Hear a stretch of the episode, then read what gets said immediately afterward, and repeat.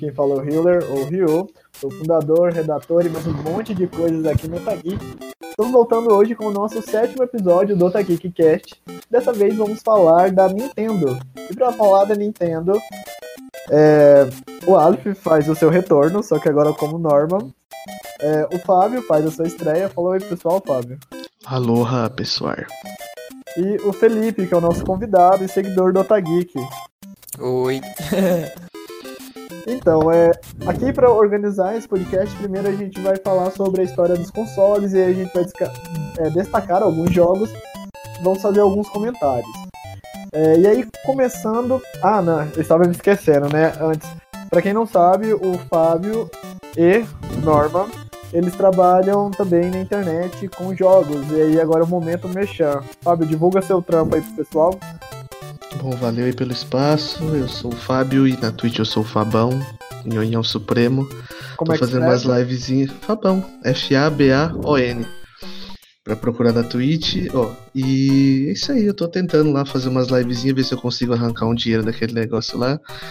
Muito meme muita zoeira. E o que, que você tá jogando ultimamente lá? Ah, eu, eu gosto de jogar jogos multiplayer e tal, vou jogar com a galera, que é sempre mais divertido que ficar fazendo o jogo sozinho, olhando pra câmera e falando nada. Falando com. Exatamente. E qual que é seu Instagram? Meu Instagram também é Fabão, só procurar lá. É, a gente vai deixar linkado também aqui no podcast, é, junto com os players. E, Norman, é, divulgue aí o seu trabalho, já começou a gravar, como é que tá? Oi, tudo bom? Então, eu sou o Norman, eu tô com um canal recente no YouTube, onde eu tô planejando fazer algumas gameplays bem variadas, gameplay de Nuzlocke de Pokémon, agora eu tô começando a fazer gameplay de Tenten, que saiu essa semana, e planejo muita coisa assim pro canal ainda. É, você já tem alguma rede social? Só o Instagram. Divulga aí pro pessoal. É o Player Norman? Player Norman, ok. E você, Felipe, quer fazer, fazer um merchandise também? Divulgar alguma coisa? Felipe? Oi, desculpa. É, acho que não foi minha pergunta. Você quer divulgar alguma coisa também? Aproveitar o momento merchandise? Ah, bom, eu não tenho um canal assim, igual vocês, mas eu acompanho o Otageek, então Tô aqui como convidado, primeira vez que gravo um podcast, então é muita emoção aqui, tô até chorando. Só não chore, só não vai chorar não muito. Chore. então, então agradeço a oportunidade. Que isso, nós que agradecemos assim pela participação. Então agora sem mais enrolação, vamos começar falando do primeiro console da Nintendo, que é o Nintendo de 8 bits, que é o SNES. Ele foi lançado em 1985 nos Estados Unidos e 83 no Japão, é, porque eu vou contar um pouco da história dele. Após lançar alguns jogos eletrônicos no Japão, como aqueles minigames portáteis, que é o Game Watch, a Nintendo decidiu lançar o seu próprio videogame, que é o Famicom. Ele se tornou muito popular lá no, no Oriente, né?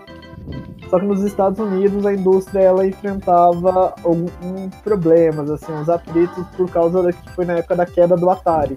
Então acreditava que naquela época não podia ter espaço mais para videogames. Só que a Nintendo levou o Famicom, no caso, trouxe ele para o Ocidente como o Nintendo Entertainment System, que é o famoso SNES, né? Que também ou conhecido como Nintendo de 8 bits. É, os principais jogos desse console da Nintendo, a gente pode destacar o Mario Bros, Donkey Kong, Legend of Zelda e Metroid.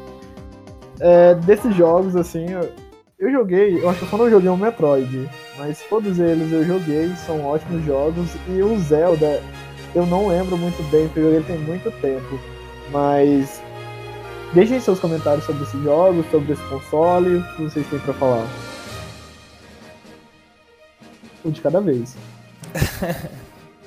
Olha, eu não, não cheguei a jogar esse console. É, eu, eu, até gostaria de jogar o Zelda, que eu sou muito fã de Zelda, mas eu não cheguei a jogar esse.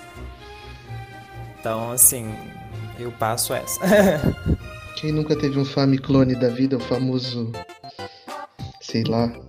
O, como é que Bom, chama? eu joguei de formas ilegais, né? Mas eu joguei. Ah, como é que o Polystation da vida tem 1, 2, 3, 25, 30. É, Todo mundo teve um Famiclone, o famoso pra jogar. Exatamente. Aquela fita com um milhão de jogos em um, que tinha tipo uns 10 jogos e repetia tudo. Sim, eram 10 jogos, mas falavam que eram. Um repetia um milhão de jogos. Igual tipo o Silvio Santos, um milhão de reais. Todo Sim. mundo já passou você... por isso. E você, Wallace, você chegou a jogar algum desses jogos? Então, eu é também bom. não peguei essa fase. eu não peguei essa fase. Dessa, é, eu joguei Nintendo, desse depois. console. E os jogos, assim, eu também não cheguei a, a jogar nem na época, né? E nem Sim. atualmente. Até hoje eu não peguei dessa geração aí para jogar. Bom, agora o Fábio vai passar pro próximo da lista. Bom, o próximo o console que tem da Nintendo, o famoso Game Boy, que teve como o principal, acho que todo mundo jogou na vida inteira, que foi o Tetris, que tinha aqueles outros minigames em fajuto que copiava ele, que tinha o Tetris, tinha uns joguinhos de carrinho. E eu, com o Game Boy, cara, eu tive o. Primeiro foi o preto e branco, esse aí, depois eu passei pro Color, tive o Advance e fui pro DS. Nossa, eu joguei muito isso aí quando era pequeno. Nossa, Nossa Mario, eu... Super Mario Land, Tetris, tinha o Killer Instinct, joguei pra caramba isso aí. Vixe, muita pilha jogada fora. Pois é, então, o Game Boy eu também tive um, eu tenho até hoje, apesar que ele não funciona, mas eu acho que dá pra restaurá-lo. Mas eu jogava muito, era Pokémon, se não me engano, Pokémon Gold que tem pra ele. Eu ficava o final de semana inteiro jogando esse Pokémon, porque a minha fita ela era aqueles cartuchos piratas. Então você jogava, mas ele não salvava. Uhum. Então eu sempre ia, eu começava o jogo, eu passava uns quatro ginásios, a pilha acabava, aí eu tinha que começar do zero de novo. Não, teve uma época que eu arrumei um, uma fonte para ligar no Game Boy, que aí dava pra jogar mais tempo, mesmo assim, como a fita era pirata, não tinha bateria, não salvava porcaria nenhuma, só se ferrava. não, mas é, é um console muito bom.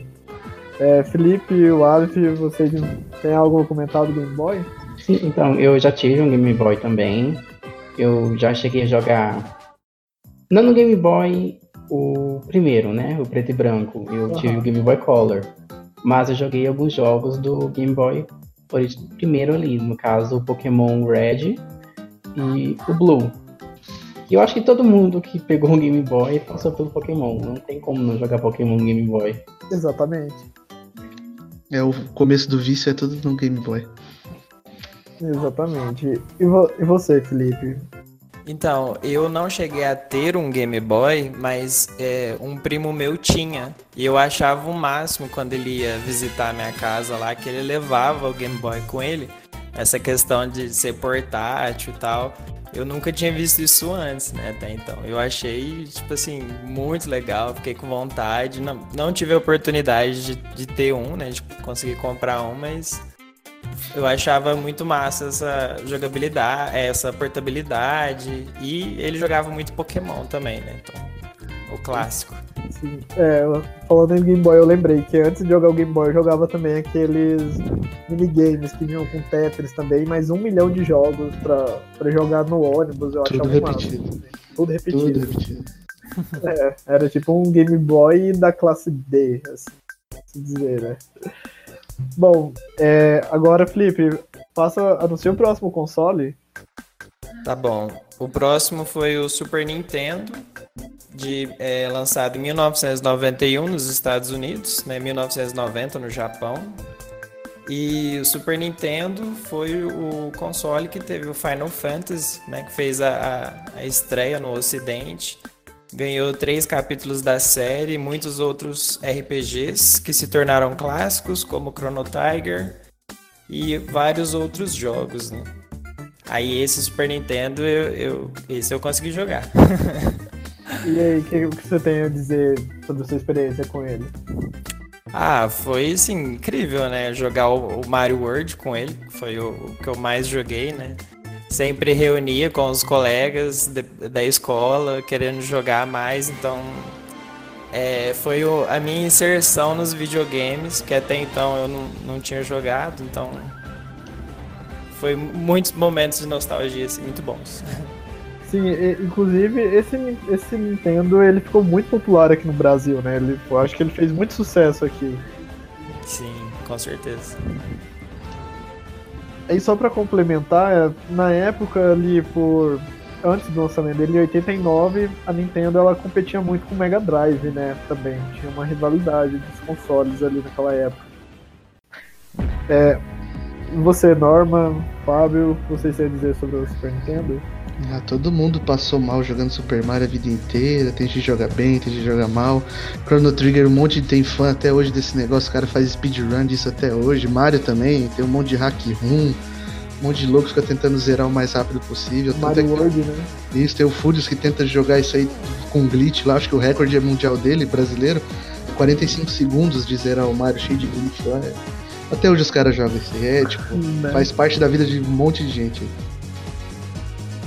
No, nesse, nesse console eu joguei o Chrono Trigger e é um jogo muito bom, tipo, é um RPG assim atemporal, ele vai estar sempre ali na cultura pop, porque né, é maravilhoso. E, e pensar que ele foi criado para esse console o torna melhor ainda. Nossa, tem um monte de coisa sobre o Super Nintendo. Teve as fitas do. Como que chama? O aquele de nave, Star Fox, Star. que eles tiveram que fazer uma fita modificada para ele lá, cara, porque tinha que ter umas coisas para poder rodar o negócio que o console não conseguia. Muita coisa tem sobre o Super Nintendo, pode Sim, falar. o, o Donkey Kong dele também, né? Na época, na, época, eles precisavam usar um outro chip, tinha que colocar um Sim. chip na fita para poder processar o jogo. Uhum. Os gráficos dele que eram extremamente incríveis pro console. Um é. outro jogo nesse Nintendo bem legal na época era o Power Rangers. Sim. O Mad Morphin. Era um jogo maravilhoso. Exatamente. Bom, alguém tem mais algum comentário pra falar sobre o Nintendinho? Acho que é isso. Então, Wallace, passa pro próximo console da Nintendo, que esse foi um flop geral que a Nintendo esconde até hoje. Então, esse console escondido debaixo do tapete da Nintendo é o Virtual Boy. Ele foi lançado no ano de 1985. E vindo de altos números de venda com o Super Nintendo e Game Boy, a Nintendo criou seu primeiro videogame híbrido, que era o Virtual Boy. Com traços de console portátil, ele era uma espécie de visor que projetava imagens diferentes a cada um dos olhos, criando um efeito 3D para o usuário. Porém, essa ideia não deu certo e Virtual Boy é até hoje lembrado como um dos maiores fracassos da empresa. As limitações técnicas permitiam que o aparelho apenas exibisse gráficos em vermelhos e preto. Além do visor ser cansativo e o efeito 3D causarem dor de cabeça nas pessoas, o, jogo, o console não chegou a ter jogos marcantes e foi rapidamente descontinuado. Eu não conheço esse console, eu nem sabia que existia. A Nintendo escondeu bem escondido mesmo, porque nunca ouvi falar. Então, é eu tenho, eu tenho as minhas ressalvas, porque se por um lado esse console foi lançado em 95, esse console foi uma puta inovação. Tipo, ele é praticamente o que esses óculos VR hoje em dia. Isso foi, foi em 95 e ele já tinha feito 3D já. Sim, então, para aquela época foi uma grande inovação. É, uma grande inovação. Praticamente o conceito desse, daquele, eu não sei o nome daquele do PlayStation de VR. PlayStation VR. É, VR mesmo. Nossa, o como eu tá desligado, né, dos consoles da Sony. Enfim, aqui, até o modelo dele lembra do Virtual Boy. Porque eu, eu acho assim, apesar que ele fracassou, se ele, se a Nintendo tivesse lançado ele uns, sei lá, uns seis anos depois, no 2001, 2003, com os gráficos 3D, eu acho que ela, ele teria feito sucesso. Eu acho que seria. Eu acho que a Nintendo teria até tomado outro rumo. Hoje em dia a gente poderia ter uma expansão mais é, em cima dessa tecnologia. Eu acho que ela não teria flopado. Ah, o Virtual Boy é bom bagulho, cara. Muito esquisito, mal feito. A ideia era boa, mas a execução foi uma porcaria. Só esse negócio de ser vermelho e preto deixou. Tinha gente que jogava passava mal com isso aí. Tinha, tinha que ser a pilha para poder rodar ele umas coisas. Era muito, nossa, muito complexo. Muito complexo.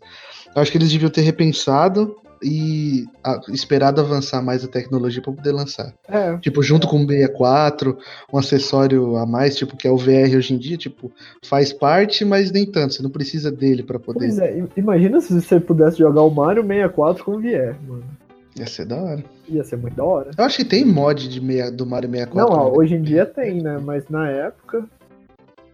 É, então, eu acho que. Como a Nintendo Acho- ocultou muito bem esse console, podemos passar pro próximo, né? Da lista. Uhum. Que agora é o popular Nintendo 64. Ele foi lançado em 1996. Ele foi lançado ao mesmo tempo nos Estados Unidos e no Japão.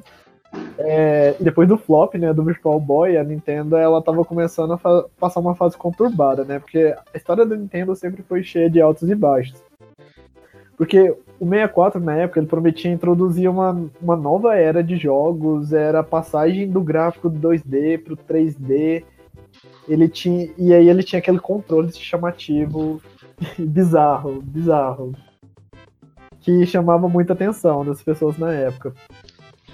É, a ideia da Nintendo com esse console, ela, teve, ela tomou algumas ideias que acabaram prejudicando o videogame, como por exemplo, com uma escolha de cartuchos, porque eles tinham alto custo de produção comparado a CD, porque na época já, poder, já podia usar CDs, e a ideia de barrar produtoras menores também acabou afastando o console de muitas empresas. E no final das contas, a Nintendo ela entregou seus clássicos, como Mario 64 e o Ocarina of Time, que nasceu no 64, como também a Sony, a Sony, a Capcom lançou Resident Evil também para o Nintendo, Nintendo 64, só que acaba que as, a sua popularidade, o seu número de vendas foi abafado pelo PlayStation, que estava chegando ali naquele, naquela mesma época. Bom, desses jogos aqui, o que eu mais joguei, já só para finalizar, foi Mario 64. O Fábio mesmo, a gente jogou junto esse Mario aqui muitas vezes. O Zelda Ocarina of Times eu nunca zerei. E eu gosto, pelo menos da biblioteca de jogos que eu joguei dele, é um console que eu curti bastante. Pô, Banjo Kazooie também é mó legal. Tem um monte de jogo bom. Mario Kart, pô. Eu acho que o que, o que explodiu legal mesmo. Além do, do Mario 64 e Ocarina of Time. O pessoal ficava desesperado pra jogar em quatro pessoas o Mario Kart. Evolução. Exatamente. Super Smash também. Sim, Nossa, era Smash muito, Bros. muito massa. Mario Party. Uhum. Do 64, que eu joguei muito, só foi o Mario, Mario Party. E Pokémon Stadium. Ah, sim. Que há controvérsias também sobre esse Pokémon. E tem uns, é aquele ou você Seu, seu microfone cortou, Fábio, repete. é o- esse Pokémon Stadium ou você ama ou você odeia. O pessoal é meio que extremamente Poucas- complexo pra. Eu não tenho opinião porque eu não joguei. Eu só vejo o pessoal, É, os eu haters também- da vida. Os Eu haters se matam com esse negócio o aí. que, o que você tem a dizer sobre ele, Ô, Norma? Gente, eu vou, ter, que- eu vou cortar isso. Norma, o que você tem a dizer sobre. Sobre o Pokémon Stadium? É, Então, o Pokémon Stadium, você tem que ir jogar ele com a mente bem aberta. Porque assim, é só um jogo assim, bem farofão de lutar. Por exemplo, a gente tem o, o Venusaur lá, icônico, chapadíssimo, com o olho vermelho. É assim, bem, é uma coisa assim que você não pode ir pensando, ah, que jogo maravilhoso. o conceito. É, mas é bem divertido. É tipo aquele do Switch? É tipo o, o Pokémon? Não, Não. Não, é tipo. No Stadium eles colocaram a mecânica por turnos. Só que ficou uma coisa monótona, parece. Eu não sei falar muito bem assim, porque o jogo é só jogando mesmo pra saber o conceito. Agora, um jogo de Pokémon do 64 que é muito zoado é Pokémon Snap. É, Era um- sim. Nossa! falar. É Nunca um jogo, é. é, assim, é, é bem flopado, é bem conceitual mesmo, porque você controla um, um menininho lá que sai tirando foto dos pokémons. Aí o seu objetivo no mundo lá é tirar foto. Aí você tem que dar comida aos pokémons, fazer pose. É uma coisa assim, bem Pra conceitual. quem gosta de fotografia, seria um jogo excelente. Exatamente. Bom, é, se ninguém tiver mais nada pra falar, Fábio, fala, faça aí o próximo console pro pessoal. Bom, o próximo é o Game Boy Advance, que foi lançado nos Estados Unidos e no Japão em 2001. Eu tive por pouco tempo. Bom, mas os principais jogos dele foram Metroid Fus- Fusion, The Legend, of Zelda The Minish Cap, e além de receber muitas conversões do saudoso Super Nintendo. E também tinha algumas coisas que dava pra jogar junto com o 64, se eu não me engano, você usava ele de controle. Peraí, repete essa parte, Fábio. Dava para usar ele como controle do 64, se eu não me engano. Ou ah. era no GameCube, eu não sei. Eu, provavelmente era no GameCube. É, o GameCube algumas... foi lançado no mesmo ano. Ele tinha algumas portabilidades, você usava algumas coisinhas, dava para usar um outro, eu não me lembro bem qual que era. Bom, desses jogos aqui dele, eu joguei o Mini Chip Cap, é um ótimo Zelda, eu me divertia bastante. Só que eu joguei. Eu não sei, porque não foi no. Eu não foi, não foi no Advance. Ah, foi no DS, porque esse jogo foi relançado pro DS. Mini Chip Cap é um jogo muito bom. Mas do mais eu não joguei nenhum jogo do Game Boy Advance. Norman, Felipe, tem algo a falar desse console? No Game Boy Advance. Pode falar. tá bom. Então, no Game Boy Advance, eu joguei os Pokémon, né, da vida. Deixa eu me, que eu me lembro do Advance, era da região de Hoenn, que era Pokémon Ruby e Safira. Foi assim, acho que foi o único do Game Boy Advance. Não, mentira, eu também joguei no Game Boy Advance Medabots. Foi assim, os dois jogos que eu joguei no Game Boy Advance na, na época e eram jogos muito bons, RPGs muito bons, principalmente Medabot. Era um pouco parecido com o estilo de Pokémon. E inclusive esse jogo de Medabots ele recebeu um remake lá pro 3DS. Porém, só ficou exclusivo no Japão. Esse Medabots é, é daquele anime dos robôs? Sim, aquele onde Nossa, o, aquele anime é as crianças tinham os robôs que saíam fazendo um na rua os negócios lá. É, com as medalhas de robô lá, que você Era... Nossa, eu gostava desse anime. É, Felipe, o que você ia comentar? Não, eu só ia falar que esse eu não joguei. Ah, sim. eu, eu só ia passar. Bom, então é isso. É, Felipe, então passa pro próximo console. Ok, o próximo é o Nintendo GameCube, que foi lançado em 2001 no Japão e nos Estados Unidos. É, o console teve um início promissor, mas é, ele garantiu a exclusividade de alguns jogos, né, igual Resident Evil 4, né, que ficou por muito tempo também, né, só como eles. E apresentou outros jogos com qualidade, igual Super Smash Bros. Melee, Metroid Prime, The Legend of Zelda Wind Waker, maravilhoso.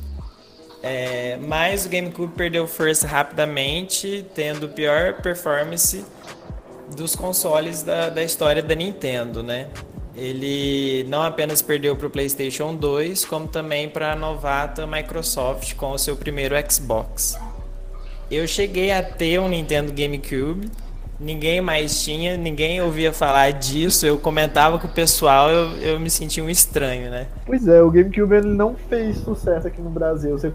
Até hoje é bem difícil achar um GameCube assim, em comparação a outros consoles.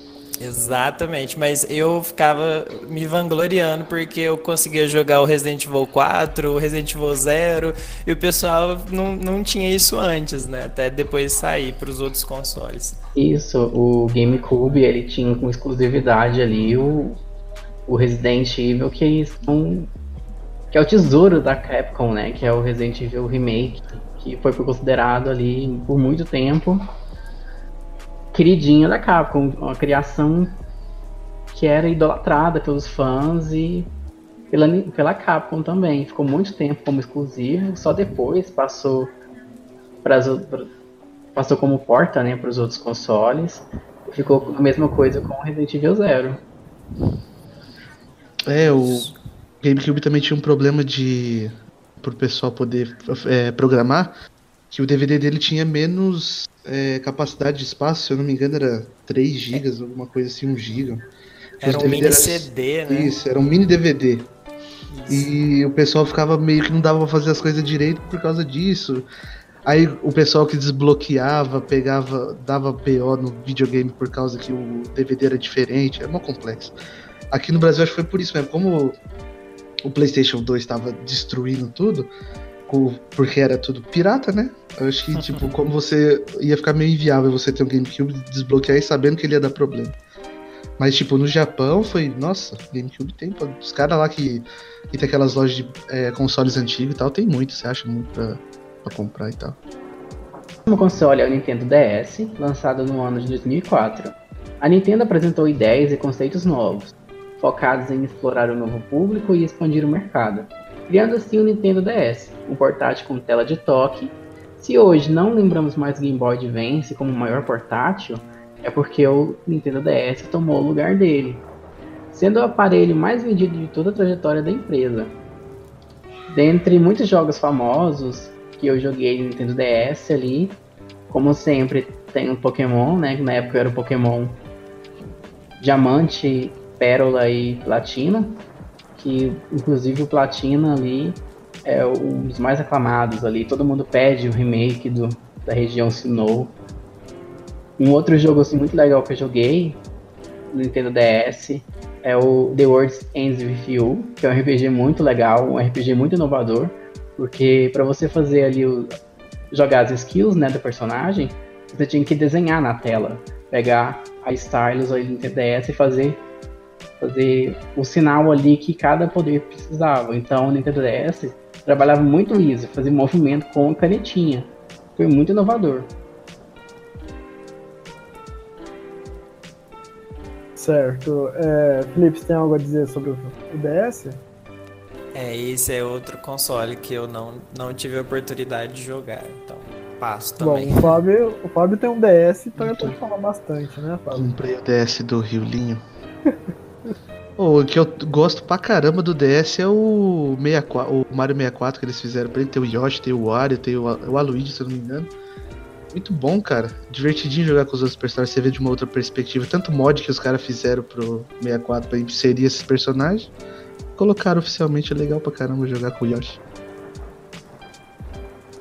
Sim, sim. Bom, o que eu tenho a dizer do DS? Eu joguei o DS por muito tempo. O DS tem o New Super Mario Bros. que o primeiro, o primeiro contato com acho que foi no DS do primo meu que eu joguei, assim, que eu só tinha jogado Mario com os gráficos mais ruins, por assim dizer, né?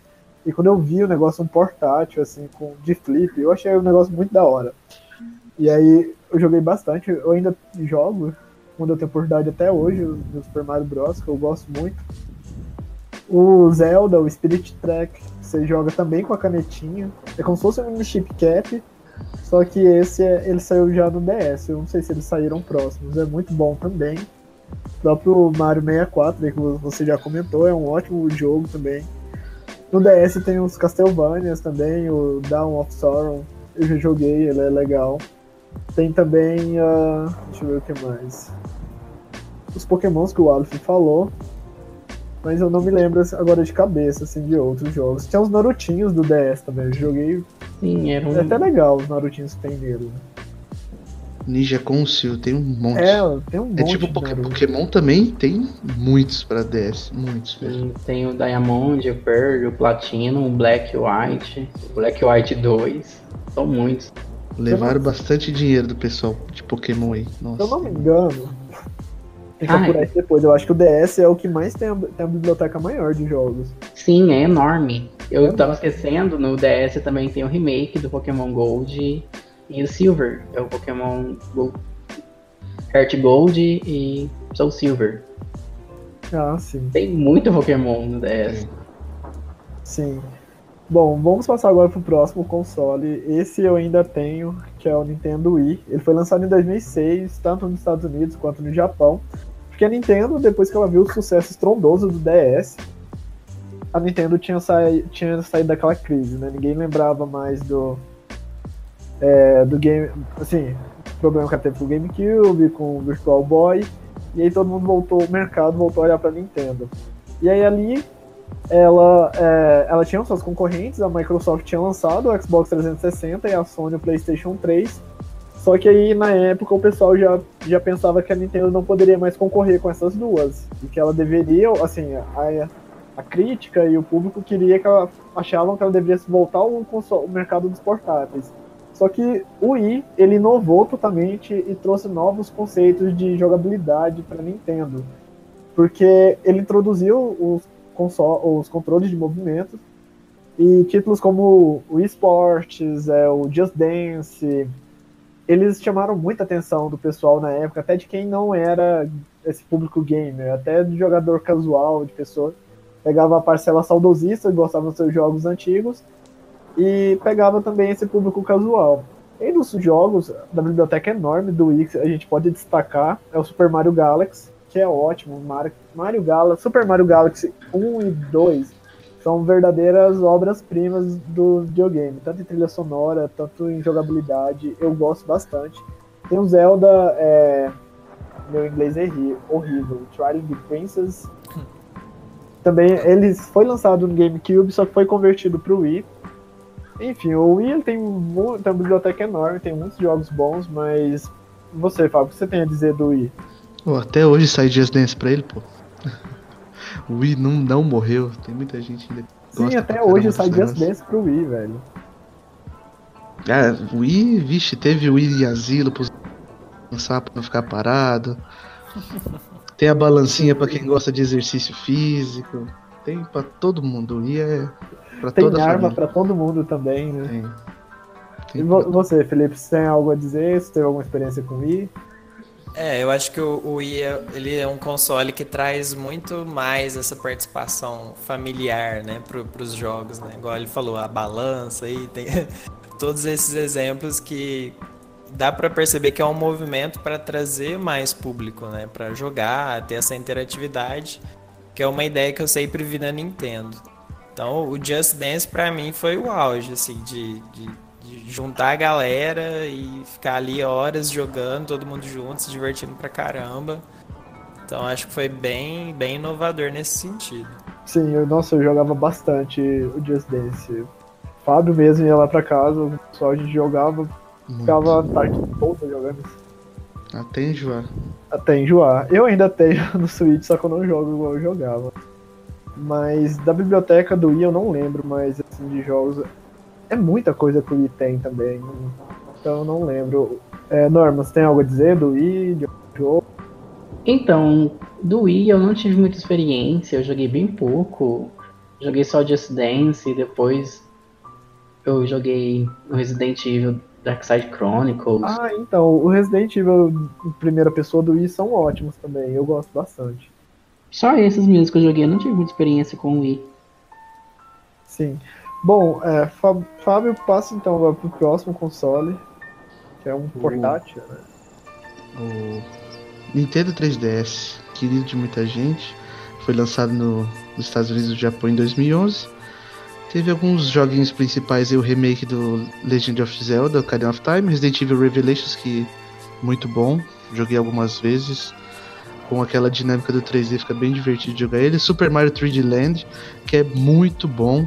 E Kid Icarus, o pricing. O, o Super Mario ele é bem divertido. Muito bom de jogar. Sim, melhores jogos do 3DS. Sim, praticamente essa listinha é que tem os melhorzinhos mesmo. Oh, Luigi Mansion também, sensacional. Ótimo jogo. É, antes da gente continuar, explica pro pessoal, pra quem não sabe, como que era o 3DS, o que, que ele tinha de diferencial do DS. Então, a diferença prática era o, o 3D. que na época, como ele foi lançado ali, o pessoal tava fissurado em 3D ali entre 2008 e 2011, 12 ali. Tava uma loucura do 3D. Ele tinha uma, tipo um, um botãozinho que você, uma chavinha que você mexia, ele meio que dividia a tela e você conseguia ver sem óculos, sem nada, você tinha uma visão 3D do joguinho e isso era incrível, todo mundo gostava. Inclusive a bateria durava menos por causa disso aí. Bom, é, eu tive o 3DS por muito tempo, eu joguei muito, muito mesmo Resident Evil Revelations nele. E esse efeito 3D que ele oferecia, sinceramente não valia a pena, porque se você olhasse, você tinha que olhar numa posição certa. Se você mexesse um Frontal. pouco a sua mão ou virasse o seu rosto, você saía do ângulo do 3D, você via o jogo embaçado, e você tinha que mexer de novo. Aí você ia ficar com dor de cabeça. É, e tinha gente que dava dor de cabeça. Mas é um ótimo, é um ótimo console. Inclusive eu jogava muito Mercenário 3D. Inclusive, Norma, acho que a gente chegou a jogar o Mercenário 3D online, né? No, pelo 3DS. Sim, a gente jogava muito Mercenário 3D. Sim, Era um jogo muito divertido ali, só jogar Mercenários. Todo mundo gostava de jogar Mercenários no Resident Evil 3, então colocar um jogo só de Mercenários no 3D foi uma ideia muito boa. Sim, os pokémons dele também são ótimos, mas Norma, Sim. complemente aí já fala sobre a experiência dos pokémons. Então, no 3DS, os jogos que eu mais joguei ali foram Pokémon, né? No caso, eu não joguei todos, porque saiu primeiro o X e o Y, depois saiu o Alpha Sapphire e o Omega Ruby, e depois saiu ali o Sun e o Moon, que eu não me animei muito a jogar. Não achei muito interessante ali assim, porque depois saiu meio que o xerox dos mesmos jogos. Saiu uma continuação do Moon e do Sun ali com as mesmas coisas, não tinha nada diferente, então não me animei a jogar. Então fiquei só no X e no Alpha Sapphire, que são jogos muito bons ali, são maravilhosos de jogar. Eu tinha o Y, que eu lembro, eu zerei ele. Eu gostava bastante também. Sim, era muito bom. Eu, que, eu quebrei o analógico do 3DS de tanto chocar, de fazer o, fazer o, o ovo ali para chocar em busca de Pokémon Shine. E, nossa, eu tinha mais, no Pokémon X eu tinha mais de 999 horas ali marcadas. Meu Deus. É, jogou um pouquinho. E, e você, Felipe, você tem algo a dizer do 3DS? Ah, esse novamente, carta Glória Pires, gente. Passa. Glória Pires. Eu não sei opinar. Não sei. É, então, eu, é, o, o 3DS ele fez muito sucesso também. Eu, eu, eu não, não, sei se ele vendeu mais que o DS, não lembro agora, mas ele vendeu muito e ele carregou a Nintendo nas costas na, na época que ela teve aquele barco ali com o Wii U. Inclusive ele recebeu, ele recebe alguns títulos ainda até hoje. Ele está diminuindo o lançamento, que a Nintendo vai focar agora na versão Lite do Switch, que a gente vai falar um pouco melhor mais na frente. Mas é isso, acho que podemos passar para o próximo console. Agora a gente volta no flop da Nintendo. Felipe, fala aí. Ah, o próximo foi o Nintendo Wii U, é, lançado em 2012 no Japão e nos Estados Unidos. O Wii U traz um controle em formato de tablet, né, o gamepad, que possui a tela própria, sensível ao toque, permitindo vários tipos de interação com o console. Né? E teve alguns títulos é, multiplataforma, como Assassin's Creed 3, Batman Arkham City, é, Armored Edition, é, Mass Effect 3 e Call of Duty Black Ops 2. E entre outros, né? O Super Mario World, tem Zelda Breath of the Wild nele, Super Smash Bros. e muitos outros jogos aí famosos. Né? Sim, o, o, Mario 3D World, ele tem também o, o Bayonetta, o Bayonetta 2 foi lançado como exclusivo dele, o Mario Kart dele é ótimo. Assim, o Wii U foi um console fracassado, né, da Nintendo, mas eu acho a biblioteca dele de jogos muito boa. Os jogos que ele tem, os que saíram pro Switch são todos ótimos. Eu acho que a Nintendo poderia resgatar mais jogos, como o Xenoblade Chronicles, como Pikmin. Acho que ela conseguiria ela sair um pouco mais. Por exemplo, nele também tem o Twilight Princess em HD. Ela não passou ele pro Switch ainda. Eu acho que a Nintendo ainda vai tirar um pouco algum, algumas coisas do do Wii U.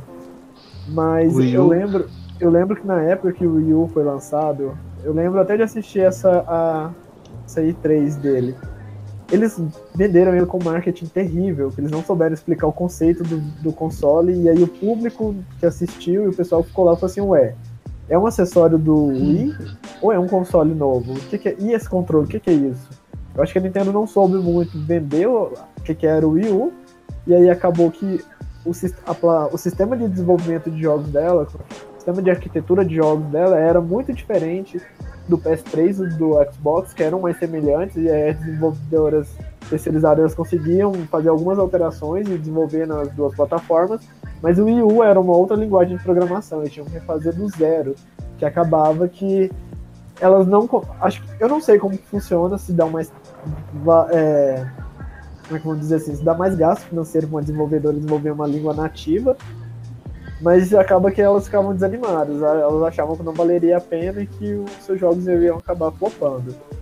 Mas o que vocês têm a dizer do Yu? Ah, o quem sofreu disso também foi o PlayStation. Era horrível de programar. O Yu teve o pior marketing possível. Ninguém sabe o que, que é o Yu. Tem gente que não sabe até hoje o que, que é o Yu. Nem vai ficar sabendo porque não interessa. Tem um monte de jogo que tem. O Breath of the Wild ele foi lançado era para ser primeiro pro Wii U, mas aí eles é. viram que o Switch ia valer mais a pena lançar pros dois, aí eles lançaram pro dois. Tem gente que não sabe que tem o Breath of the Wild pros Pro... Wii U. Tanto que a versão do Wii U, eu acho ela melhor, porque a do Switch foi só é convertida. É um porte, é. Exatamente. É só um poste. Mas, Felipe, Norman, o que vocês têm a dizer do Wii U? Então, eu, eu consigo jogar Breath of the Wild no Wii U, graças a Deus. Estou tão feliz por isso. No Switch, no caso. Não, no Wii U, eu, eu, jo eu ah, jogo nele. Também. Isso. Eu não ah. tenho Switch, mas eu tenho Wii U. Aí isso foi o que me salvou, porque aí eu consegui jogar Breath of the Wild. Estou muito feliz. Então, assim, mesmo tendo flopado, acho legal ele, ele ter jogos, tanto do Wii quanto do Switch, né? Ele é meio que um meio termo ali, né? É, para a empresa, né? Para Nintendo não, não foi grande vantagem, né? Mas para mim, jogador, foi muito bom, assim. assim, já que você tem um, você sabe como é a experiência, assim, você acha que você acha que é um console que vale a pena se ter em casa? O que, que você tem a dizer do Wii? Olha, eu acho que não vale muito assim não. Se você puder investir num Switch, eu acho que é bem melhor. é, então tá aí a dica, gente. Wii U. Assim, se eu tivesse dinheiro para ter vários consoles, se eu pudesse comprar, eu acho que eu compraria para ver como que é a experiência. Você vê, assim, quer jogar nesse tabletzinho aí. Mas, enfim, é algo 100% alternativo. É, um console hipster. É, um console hipster. O Wii U apareceu e morreu muito rápido. Eu acho que se fosse para eu ter o Wii U, eu jogaria só dois jogos, no caso só Bayonetta 2 e na época, né, Pokémon Tech. Só que o, esse Pokémon saiu pro Switch, então nem compensa. O Bayonetta mais. também. E também, então o Wii U nasceu, nasceu e morreu. Morto. Nasceu, nasceu morto. morto. É que nem o, o PS Vita, nasceu Nossa, morto. Nossa, outro é. caos. Eu tenho um PS Vita ali que serve de peso de papel. Então, é só uh, antes da gente fechar aqui no, no Yu, eu queria só comentar a questão da, dessa i3. Essa i3, eu não lembro quem estava à frente da Nintendo que fez o anúncio dela. Mas eu lembro deles. É, na época foi o auge dos tablets, aqueles tablets da Samsung com Android, assim, todo mundo tinha tablet. Ele estava estourando. E aí eles falaram, ó, o futuro dos consoles vão ser nos tablets porque tem um mercado novo em ascensão, que era o mercado mobile, e os desenvolvedores naquela época não davam atenção para eles, eles preferiam esnobar. E a Nintendo meio que profetizou isso. Tanto que o Switch só fez sucesso porque eles pegaram tudo que deu errado no Wii U e eles tentaram mexer com esse público. E a gente vai falar mais quando chegar no, no Switch. Mas enfim, eu só queria levantar esse ponto que eu lembro até hoje dessa E3 eles falarem que o futuro dos games estão nas telas táteis. Bom, eu vou falar do próximo console, vou emendar aqui, que é o Nintendo Switch. Bom, o Switch, para quem não sabe, foi lançado em março de 2017. E como eu estava falando anteriormente, a Nintendo viu o fracasso que foi o Wii U e ela viu que a Sony e a Microsoft estavam seguindo um outro caminho, estavam focando mais em entregar mais é, qualidade gráfica nos seus jogos, e ela viu que esse o nicho dela é outro. Ela tem, mesmo com o flop do Wii U, ela ainda tem a sua base, ela tinha e tem a sua base consolidada de fãs. Eles pegaram tudo que deu errado no Wii U e não fizeram no Switch. Tanto que o Switch, ele é um console que é, que é um console muito curioso, porque eles fizeram ele para parecer com um tablet. Eu falo assim, a, a parte portátil dele, e até o sistema dele. Quando uma pessoa, se você entrega o Switch para uma pessoa e a pessoa mexe nele a primeira vez, eles vão perguntar: Isso aqui é um tablet? Então você, a pessoa já gera essa impressão que não é um console, é um tablet. Só que aí, se você for ver, o Switch ele não tem nenhum, é, nenhuma ferramenta de, de um dispositivo móvel. Ele não tem uma câmera, e a Nintendo poderia ter colocado uma câmera, porque o Wii U tem. Ele não tem, é, por exemplo, Netflix, tem o YouTube, mas não tem outros serviços que poderiam fazer a pessoa confundir ele com um híbrido entre dispositivo, um tablet, um celular e um console. Então a Nintendo ela foi muito esperta nisso. Ele é um console híbrido que você pode jogar tanto na TV quanto na, no modo portátil. Então ela já acertou aí, que ela soube, ela soube comunicar com as pessoas que são fãs e ela soube comunicar com quem não é fã. Então, apesar do Switch também ter um, um controle pequeno, ter suas particularidades, eu acho que para quem sempre teve o console da Nintendo, por exemplo, eu tive, eu tive alguns, mas eu tive o Wii, então eu sou acostumado a jogar com o controle do Wii. Quando eu peguei a primeira vez o controle do Switch, eu me senti de boa, mas uma pessoa que nunca pegou um, controle do Switch vai pegar os Joy-Con, eles podem estranhar. Então, eu acho que a Nintendo, o Switch foi a redenção dela, corrigiu todos os erros do E ele tá aí hoje fazendo sucesso, vendendo que nem água, cheio de jogos exclusivos, cheio de jogos é, de outras desenvolvedoras e com ótimos ports, como por exemplo o port de The Witcher, que é ótimo, apesar de não ter a qualidade gráfica dos outros, é um ótimo port. A Capcom lançou praticamente todos os Resident Evil nela, com exceção do 2, né? Claro que o Switch não aguenta. Mas é um, é um ótimo console, né? O que vocês têm a dizer do Switch? Tá vendendo igual água, calor. Meu Deus do céu. Passou, como a Microsoft não não revela os dados, os números de venda, mas os, os analistas que fazem esses levantamentos por alto, assim, por, eles acham que o Switch já vendeu quase o dobro do que o Xbox One já vendeu desde 2013. É um consolezinho bacaninha. Pô, é um portátil muito bom. Muito bom mesmo. Eu considero ele mais portátil. Muita gente nem usa no dock eu particularmente custo jogar no dock, porque o, o Switch, ele é um console que ele se adapta à sua rotina. Então eu tô jogando aqui às vezes na TV e eu tenho que sair, eu puxo ele, coloco na case e vou embora. Eu tô no ônibus, eu jogo um pouco. E continuo jogando de onde eu parei. Eu tô numa fila do banco, eu tô jogando. Só da Nintendo pro, propor isso, eu acho que assim, é, é uma cartada de ouro delas. Assim, a cartinha do dragão branco de olhos azuis que ela joga, assim, né? no joguinho do, das desenvolvedoras e das, das empresas de consoles. Mas Felipe, o que você tem para dizer do Switch? O que você acha dele, dos jogos? É, eu, eu acho esse console incrível. Eu acho que a Nintendo aprendeu muito bem com os erros do passado. Tem até, se não me engano, a apresentação de 2017 do, do Switch, né, de divulgação, eles vão mostrando cada ponto forte dos consoles anteriores que eles foram pegando e levando para o Switch para tentar fazer esse modelo perfeito, né? E de fato, ele é incrível, igual você falou, ele, é, ele se adapta à rotina, né? Ele é muito prático, ele é fácil de entender a divulgação dele foi muito bem feita. Eu acho o máximo aquela abertura que mostra o controlinho encaixando no outro e faz um clique. Eu acho muito legal, sabe? O marketing assim, que eles fizeram com tudo. Aquele então... comercial da mina que vai no churrasco leva o Switch, assim, caralho, a menina não leva o videogame nem pra socializar com os amigos. Né? Imagina todo mundo acho... bêbado, jogando Just Dance, um dá uma tapa é. na telinha e joga ele longe. É. Exatamente. E você, Norman, o que você tem a dizer do Switch? O que você acha? Então, o Switch é um console bem incrível por, por ser esse híbrido, né, de ser portátil como console de mesa. É um console assim bem interessante. Eu tive pouca experiência com o Switch, as minhas experiências com ele foi aí na sua casa, jogando Just Dance, o Poké, Tekken e o Pokémon Let's Go Eevee. Eu Mario tenho... Party também. É, né? o Mario Party também. Eu não adquiriria um Switch no momento, porque não tem muitos jogos assim, além de Pokémon nele, que me interessem no momento. Mas para quem gosta, é um console assim necessário, muito necessário. E uma curiosidade assim do, do Switch é que ele é o console doméstico com maior venda de software mais rápida na história da Nintendo.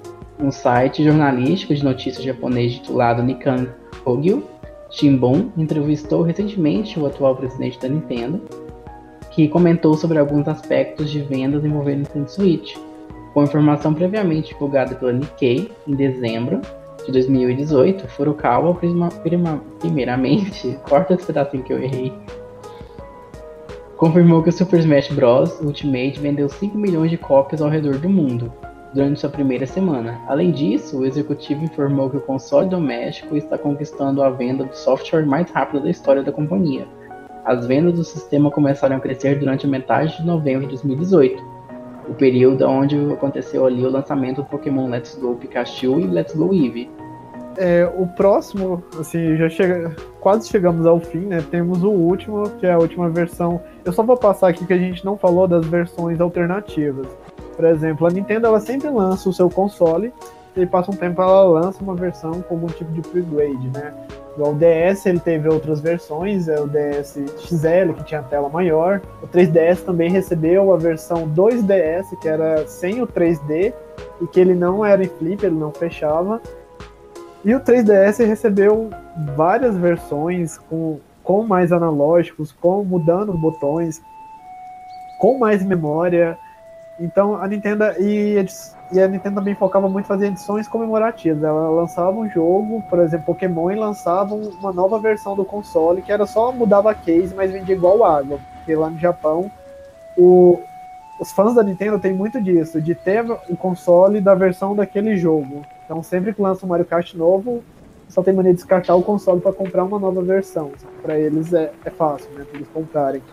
Mas só para fechar na parte aqui do Switch, como usuário, é, eu sou um jogador de nicho. Eu tive um Xbox, é, joguei em PC, joguei em PlayStation 2, mas eu sempre tive consoles da Nintendo.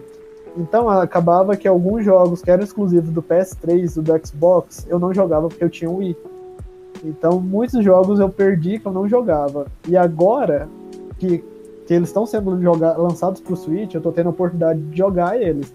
Então eu penso que outras pessoas que também sempre tiveram consoles da Nintendo e nunca jogaram de outras desenvolvedoras estão tendo a chance de jogar um Resident Evil 5 da vida aí, um Resident Evil 6, um Resident Evil 4, é, o The Witcher mesmo. Então, para quem não tem um console, eu acho, eu concordo. A pessoa fala assim, ah, a pessoa tá jogando um jogo de 2009 no console, mas velho, a pessoa nunca jogou esse jogo antes. Então, para ele ainda é uma experiência boa para desenvolvedor é boa, porque eu acho que eles não gastam muito, eles só fazem um post desses jogos, eu acho que é fácil para eles adaptarem pro Switch, igual esses Naruto Ultimate Ninja Storms, que lançaram um monte deles pro Switch também. E na época que tinham para Xbox PS3 eu não jogava tanto. Então eu acho que ainda é uma experiência boa que vale a pena. E aí eu vou citar alguns destaques do Switch, só que eu vou citar alguns recentes. É, vocês estão com essa lista dos destaques? Uhum. Se vocês quiserem cada um citar um. Eu vou começar com o primeiro aqui e aí depois volta no Fábio. O primeiro que eu vou citar é o Luigi Mansion, que eu tenho ele, eu não zerei ele ainda, mas é um ótimo jogo. A franquia Luigi Mansion em si é uma ótima franquia porque são jogos focados no Luigi. Para quem é de saco cheio do Mario, eu recomendo muito a Luigi Mansion. E é um jogo que não tem nada a ver com os jogos do Mario. É um jogo assim. Eu não vou falar que é terror, é um jogo com atmosfera mais assustadora, assim. E, e, o Luigi é um cagão, e é meio que você é um caça-fantasmas do com o Luigi. Então é um jogo muito bom, eu recomendo. Se vocês, se alguém tiver ouvindo tiver o Switch, compre o Luigi Mansion 3, que é um ótimo jogo. O primeiro foi lançado no GameCube, não foi? Não sim, sim. E aí eles aí lançaram. 3DS, é, 3DS. E o 2. Tem um 2, o Luigi Mansion 2, eu esqueci. Ah, é do 3DS. 3DS. É, eu cheguei a ter ele. 3DS e Switch. Muito bom. Tá, beleza. Bom, então eu não tive nenhuma oportunidade. Switch eu tive algumas experiências só com Mario. Mario Maker 2 um pouquinho no, no modo história. E eu, não, eu, como o nosso querido amigo aqui, eu vou fazer igual. Eu não tenho nada que comentar desse joguinho aqui. Bom, então o próximo jogo, Felipe, fala aí qual. É, só pra fechar aqui. Esse Zelda eu tenho ele, eu cheguei a jogar. É uma versão meio chibi, porque esse Link's Awake ele foi lançado primeiro pro. Se eu não me engano, foi pro Nintendinho. Não, pro Game Boy, pro Game Boy. E aí esse meio que é, uma, é, um, re, é um reboot desse jogo do Game Boy. Só que é uma, é uma, nova releitura. Ele tá bem legal, só que eu não tive tempo de jogar ele muito a fundo. É, Felipe, anunciou o próximo jogo? Uh, o próximo jogo é o Super Mario Maker 2, certo? ele é exclusivo então para o Switch. Não tive a oportunidade de jogar ele também, né, igual vocês estavam mencionando. Mas ele parece bem interessante. Alguém conhece sobre o jogo? Nossa, Mario Maker é incrível esse negócio, essa... porque o tipo a Nintendo ela oficializou as hack ROM todo mundo cria uma fasezinha de Mario e bota pro, pra galera jogar, nível fácil, médio, difícil. E, nossa, é muito da hora. Eu, eu acho isso aqui incrível. Eu vejo um monte de, de youtuber que joga Mario Maker que eu acho bem divertido. Os caras passar raiva jogando essa, esse jogo aqui.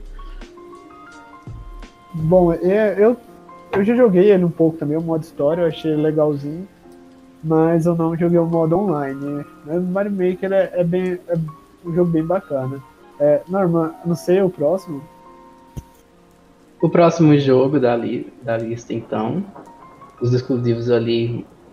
Melhores exclusivos, né? Corta essa partezinha porque eu tava lendo aqui. então, o próximo jogo é o Pokémon Sword Shield, que causou um grande alvoroço ali na, no fandom né, de Pokémon, porque depois do Let's Go Pikachu e Eevee, que o pessoal tava falando que aquilo não era um jogo de Pokémon para eles, e tudo realmente não era, era para um novo público, né? O público Sim. ali tá entrando. A Nintendo então soltou o Pokémon Sword Shield, que realmente é para os fãs ali de longa data. Muita gente gostou e muita gente não gostou, porque muitos falaram que era o um jogo meio que reciclado do 3DS, mas o jogo em si tá muito bom. Tenho muita vontade de jogar esse Sword, Sword ou Shield, porque mudou bastante. Agora os Pokémons tipo, seguem no mapa, não é mais aquele encontro randômico no matinho. Eles estão ali presentes no ambiente. Os, o clima altera os Pokémons que estão presentes. Então, é uma grande revolução assim no universo Pokémon. Sim, é um jogo o, ali assim, muito bom. O mundo aberto dele ficou muito bom. Eu ainda não tive a oportunidade de jogar, mas eu conversei com um amigo que tem o, o Sword e ele falou assim que parte dessa, desse marketing negativo que ele teve é mais barulho de, de fã, de hate. Porque o jogo não é tão ruim igual eles falam e é não, não é tão ruim igual a crítica fala. Que ele é um jogo bacana, que essas novas mecânicas que eles colocaram, que o Pokémon vira um kaiju gigante, que você tem que juntar com o time para derrotar com ele, ele falou que isso aí funciona bem.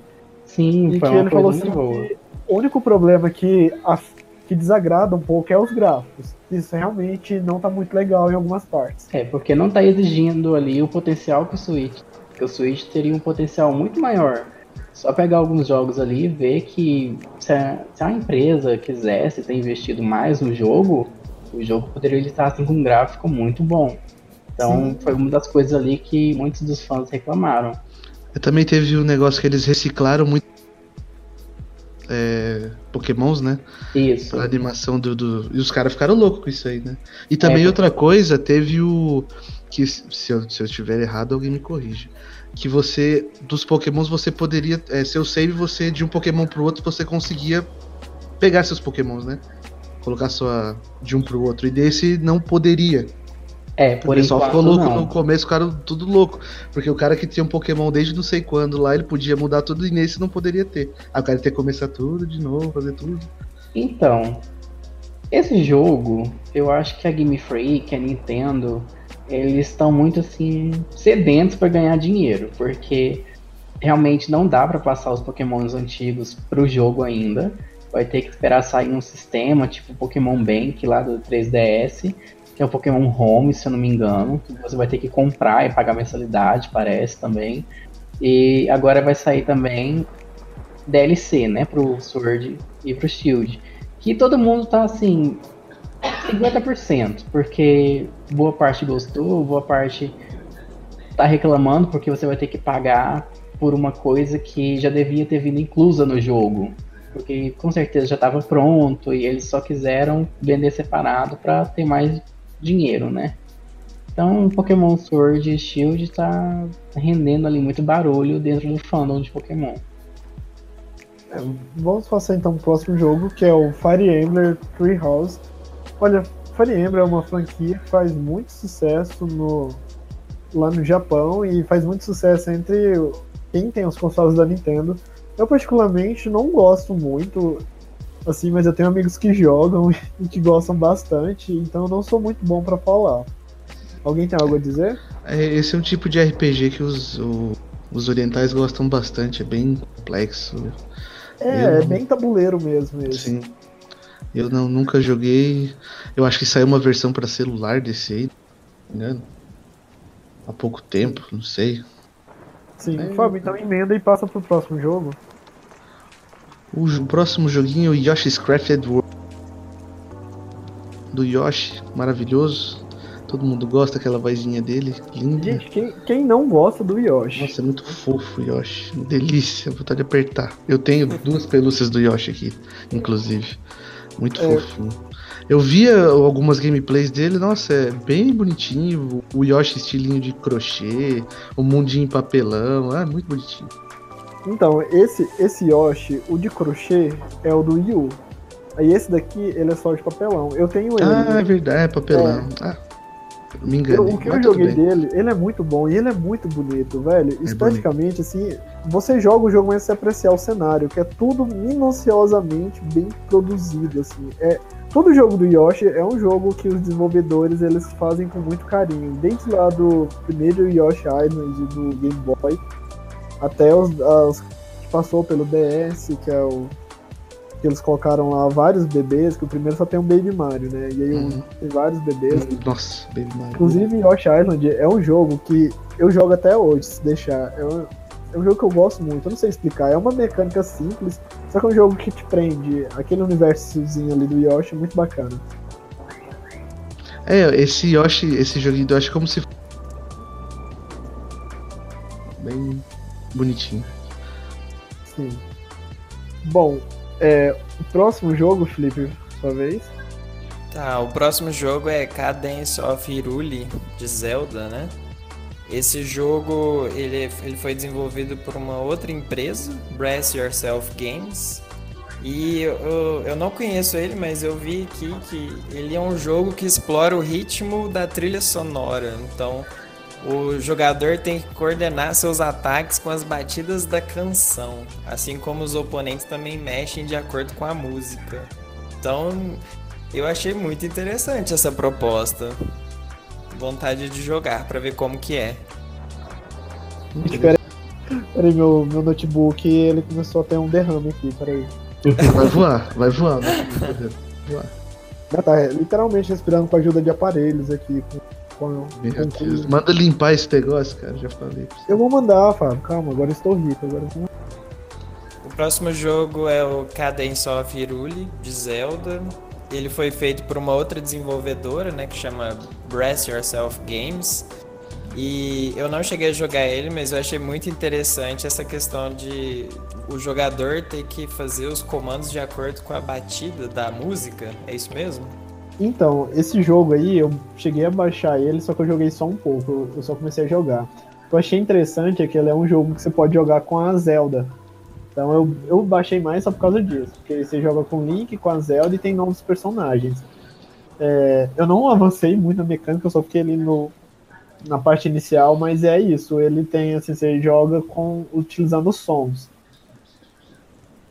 Muito interessante. É, mas. É- Teve um indie também que saiu há pouco tempo pra outras plataformas que é assim, que você vai cantando. Você joga assim, você fala? É, você vai cantando e vão nascer no mapa. Interessante. Bacana. Bom, eles podem passar pro próximo jogo então. Quem que é agora? É o Aleph, eu acho. Norman. Norman está conosco. Vamos fazer uma oração Ai, tava mutado. tava mutado. Pode falar. Então, o próximo jogo da lista é o Marvel Ultimate Alliance 3. Eu joguei bem pouco, então eu não vou conseguir fazer uma gameplay, assim, falar sobre uma gameplay assim, bem completa. Mas é um jogo assim, bem divertido, seguiu a mesma mecânica dos jogos anteriores. Para quem é fã dessa franquia ali de Marvel Alliance, vai gostar bastante. É como é um se fosse o Diablo. Isso, é como se fosse um, é um estilo meio Diablo ali. Quem gosta de hack slash vai gostar bastante. Sim. Bom, esse jogo eu joguei ele bastante, porque eu sempre, eu sempre fui fã da franquia do Ultimate Alliance. É, porque eu sempre gostei de você jogar com times, você poder jogar com várias pessoas em equipe, assim, numa mesma fase. E aí, esse jogo, para mim, foi uma surpresa, ele ter vindo como exclusivo. O, o jabá da Nintendo pra Marvel deve ter sido muito grande, porque esse jogo tem uma fanbase enorme. E a Nintendo segurar ele como exclusivo foi uma sacada muito boa. Assim, ele é um jogo que tem um modo história que você termina ele até rápido, que é umas, leva umas 12 a 13 horas. Só que eu entendi o que a Marvel quis fazer com ele. Nesse jogo, assim, eu dou um pouco do, do enredo dele, a Marvel pega aquele plot do Vingadores, do Thanos, de juntar joias com aquele exército lá deles, lá, os filhos da Ordem Negra, pra juntar joias do infinito e destruir metade da população. Só que aí nesse jogo eles pegam os personagens dos filmes e implementam com os personagens dos quadrinhos. Aí colocam o Quarteto Fantástico, o X-Men, o personagem do Homem-Aranha, e colocam todos eles trabalhando de forma semelhante ao universo cinematográfico da Marvel. Então eu acho que esse jogo até dá um spoiler assim no futuro da Marvel nos cinemas, porque a Marvel ela tem assim mudando um pouco da pauta, a Marvel tem muito disso, dela dá preview do que ela vai aplicar em cinema e em algumas outras mídias alguns anos antes. Então, para quem é fã do universo cinematográfico da Marvel, quem é fã dessa franquia, do, dessa franquia, vale a pena jogar. Para quem quer jogar de forma casual e acha que não vale a, quer saber se vale a pena investir o dinheiro, você tem que pôr na balança, porque é 13 horas de gameplay. Apesar de ter vários personagens, você poder upar em vários times, acaba que fica cansativo. Então, mas mesmo assim, é um jogo que eu gosto. É isso. Alguém tem algo a falar mais? Eu falo, o Hiller é muito ruim nesse jogo. Ah! Em péssimo, minha defesa, péssimo. em minha defesa, o que que acontece? Já que você tá falando disso. Eu fui jogar esse jogo com o Fábio. E aí eu tô lá upando meus personagens. Mentira, ele nem sabia upar. Ele não sabia. Se você cortar, não, você vai upar. Eu falando assim, eu tô lutando com eles, né? E aí eu não sabia que tem como você mexer nos atributos, certos atributos dos personagens pra eles ficarem mais fortes. Ele aí, já tinha jogado umas aí, 12 horas de jogo. Atributos, o jogo era muito difícil.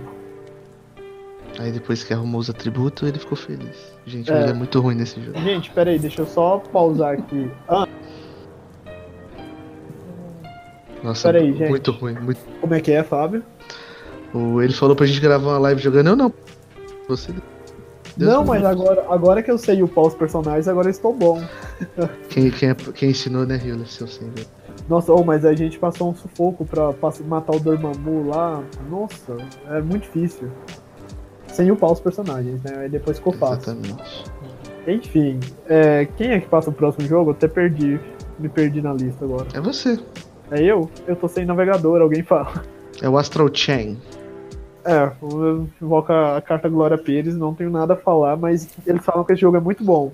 Sim, é um pelo trailer, pelo trailer o jogo parece ser muito divertido, muito bom. Eu não cheguei a ver muito sobre o jogo, porque não ia ter como eu jogar, então eu não olhei muito.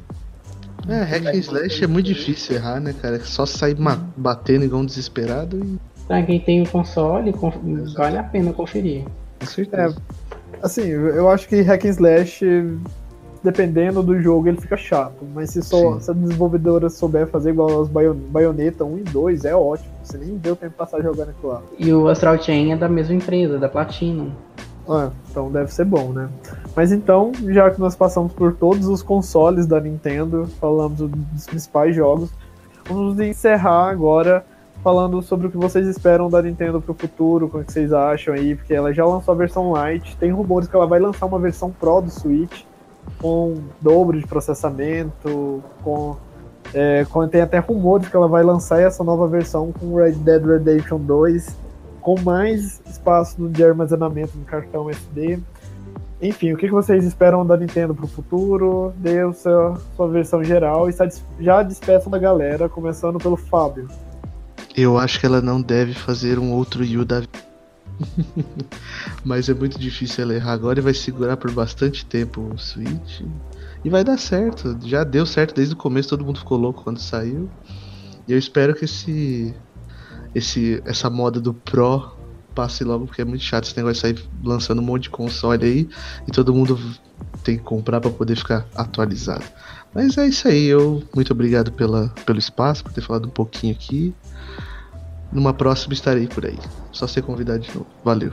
Ok, está mais convidado. Bom, Felipe, o que você tem a dizer suas considerações finais da Nintendo e já se despeça do pessoal. Então, eu acho que a, a, Nintendo ela tem muito potencial aí para dominar bastante o mercado de games se ela continuar investindo na interatividade, né, que ela tem nos consoles, de gerar essa interatividade entre os jogadores. Se ela investisse um pouco mais na questão gráfica, né, nessa potência do hardware para ela poder ter acesso a esses outros jogos que faz muito sucesso para PlayStation e Xbox. mais os exclusivos que ela tem, né? Então, tipo assim, eu imagino que eles dominariam muita coisa. O que eu tenho de contato com o pessoal aqui, é, né, colegas que jogam muito, poucas pessoas são fãs de Nintendo por causa da dificuldade de, né, de ter os consoles, não ter muitos jogos que, está, que estão mais em alta, né? A questão financeira. Então, eu acho que isso é, tira muito público dela. Se eles investissem né, nesses próximos é, consoles deles essa, essa potência gráfica para tentar abarcar mais, mais tipos de jogos, eu acho que eles iam dominar muito o cenário aí. É isso aí. E, aí? e quero agradecer né, a oportunidade, é a primeira vez que eu participo de um podcast. Estou emocionado. É bem tranquilo. É, Sim, desculpa qualquer erro aí que eu cometi, que eu falei, mas. Não, que, relaxa. Tamo aí. Muito então é obrigado. É Nós que agradecemos, Felipe. O Otageekcast está de portas abertas, se você quiser participar. Bom, é, Norma, então finalize agora de suas considerações finais e já se despeça do pessoal que está nos ouvindo. Bom, então, o que eu espero da Nintendo é que ela faça um remake de Pokémon do Sinnoh, da região do Sinnoh, faça o remake de Diamond Pearl que todo mundo quer. E eu espero que se ela chegar a fazer esse remake, ela melhore os gráficos e dê ali o que todo mundo quer, porque Pokémon é um jogo assim que todo mundo gosta. Corta que eu buguei aqui, deu uma bugada. Corta. então eu vou passar a falar dos dois inícios. Então, o que eu espero da Nintendo é que ela finalmente faça o remake de Pokémon Diamond e Pearl ali, Platinum, porque todo mundo que gosta de Pokémon quer esse remake. E que saia um console, um console ali mais acessível, porque muitas das vezes, como muitos ali já falaram, muitas vezes o preço ali é um pouco elevado, tanto do console como dos jogos. Eu espero que ela lance ali alguma maneira de, de tornar mais acessível, porque muita gente ali tem vontade de ter o console, gosta da Nintendo e não pode. E eu agradeço pelo espaço aqui no podcast e, até uma próxima. Ok, bom, vou dar minhas considerações finais. Em questão da Nintendo, é, ela não investir na parte gráfica, mesmo que o Wii U tá, o, Wii U, o Switch tá fazendo sucesso, e ela começou a bocanhar alguns jogos antigos, ela tem uma possível biblioteca de jogos enorme, porque ela pode pegar vários jogos do PS3, vários jogos do Xbox que não tem, que não tinham na sua plataforma, que elas podem trazer para o Switch agora. Então, para os jogadores do Switch ainda é uma vantagem. Mas eu, eu acho que se ela lançar essa versão Pro, ela tem que focar realmente, tem que melhorar essa parte gráfica para poder acompanhar esses novos jogos, porque jogador do Switch vai querer jogar um Red Dead, vai querer jogar um Resident Evil 2. Então eu espero também que a próxima versão, vou só fazer um corte aqui para ele. Eu espero também que a próxima versão do Switch que ela seja uma versão integrada, Inclusive, vou profetizar aqui agora. Eu acho que a próxima versão do Switch ela vai ser um híbrido, que vai ser, um, vai ser uma mistura de celular com console, e aí vai ter webcam, e aí vai ter tudo que o Switch não teve e que o Wii U teve nessa questão. E aí, inclusive, a jogada da Nintendo de lançar jogos em dispositivos móveis já é para fisgar uma parcela desse público. Então eu acho que ela vai acabar fazendo isso no futuro, essa é a minha aposta. Eu queria agradecer se você ouviu esse podcast até aqui o final. Saiba que esse é o sétimo episódio do Otageekcast. Nós temos outros seis episódios estão disponíveis no nosso site. Vale muito a pena vocês conferirem. E é isso, fiquem ligados no Otageek e até a próxima.